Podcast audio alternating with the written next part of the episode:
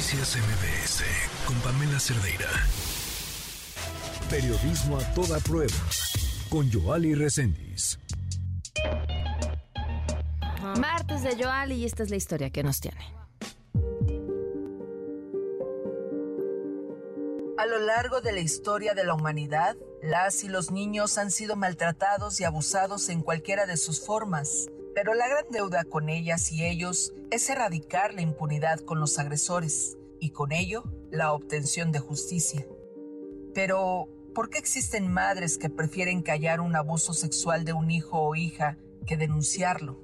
La respuesta es por el miedo a perder la custodia bajo la figura de alienación parental.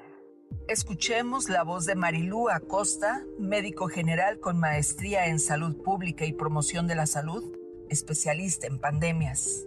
El psiquiatra Richard Garner en 1985 describe el síndrome de alienación parental por primera vez. Y esto es a raíz de los divorcios en la sociedad estadounidense, en donde se encuentran circunstancias que uno de los padres habla mal del otro, del que se está divorciando, a los hijos y los hijos terminan por separarse o por simplemente no querer convivir con, con el padre o en algunos de los casos con la madre. La alienación parental es un tema complejo y es un tema delicado. Uno de sus sinónimos es la violencia psicológica y como toda violencia psicológica difícilmente eh, se valora de manera imparcial y se valora de manera justa porque no hay un moretón, no hay una fractura, no hay una hospitalización de urgencia. Y al final de cuentas, sí o sí hay consecuencias en los niños cuando hay esta violencia psicológica, esta alienación parental. Entonces, em, pues es un reto poder diagnosticarla correctamente, que no se sobresdiagnostique y que no se subdiagnostique. En nuestro país existen casos de abuso sexual en los que el agresor del menor, además, amenaza de muerte a quien lo denuncia. Y no solo eso, si es el proveedor, despoja de su patrimonio a las víctimas, les rescinde de círculo de amigos y les hace la vida imposible esperando se rinda ante él mientras que a otras más las asesina.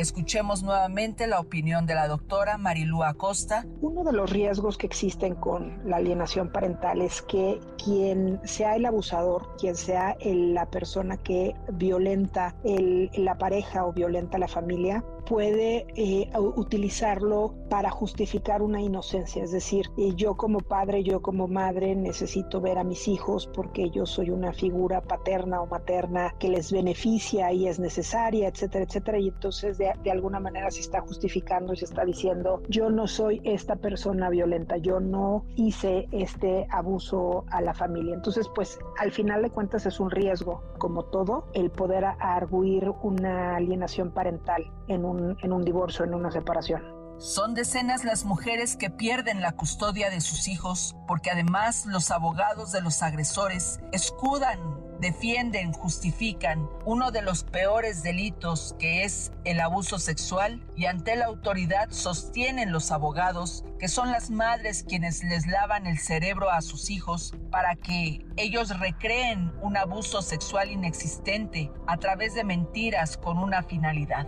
romper la figura del padre. Es la voz de la doctora Marilú Acosta. El que una autoridad obligue a unos niños a convivir con la persona que es abusadora, que es violenta, pues al final de cuentas le transmite un mensaje que es no puedes contra el abusador la autoridad legal, la autoridad moral, la autoridad familiar está por encima de ti y tú no tienes derechos. Y me parece que eso es no solamente grave desde un punto de vista legal, sino también muy triste porque rompen por completo la posibilidad y la esperanza de los niños de poder ser protegidos. Los derechos humanos de víctimas y madres son vulnerados, pero ¿Esto cómo afecta a la sociedad? Los y las niñas abusadas sexualmente enfrentan crisis emocionales, episodios de ansiedad, esquizofrenia, intentos de suicidio, maltrato por parte del agresor y encima de que su voz no es escuchada por la autoridad, es una realidad que esta figura de alienación parental sigue siendo una pesadilla mientras existan quienes quieran y pretendan abanderarla, como el diputado del Congreso en la Ciudad de México, Norberto Nazario, quien por cierto enfrenta una acusación por abuso sexual y en él no se ha aplicado la ley 3 de 3, pero eso sí, quiere revivir la figura inexistente de alienación parental. La pregunta es, ¿le conviene a él revivirla para seguir conviviendo con menores víctimas de este delito? Soy Joali Reséndiz y si usted tiene una denuncia, escríbame a periodismo a toda prueba gmail.com o sígame en mis redes sociales en Twitter, en TikTok o en Facebook. Me encuentra como arroba Joali Reséndiz. Noticias MBS con Pamela Cerdeira.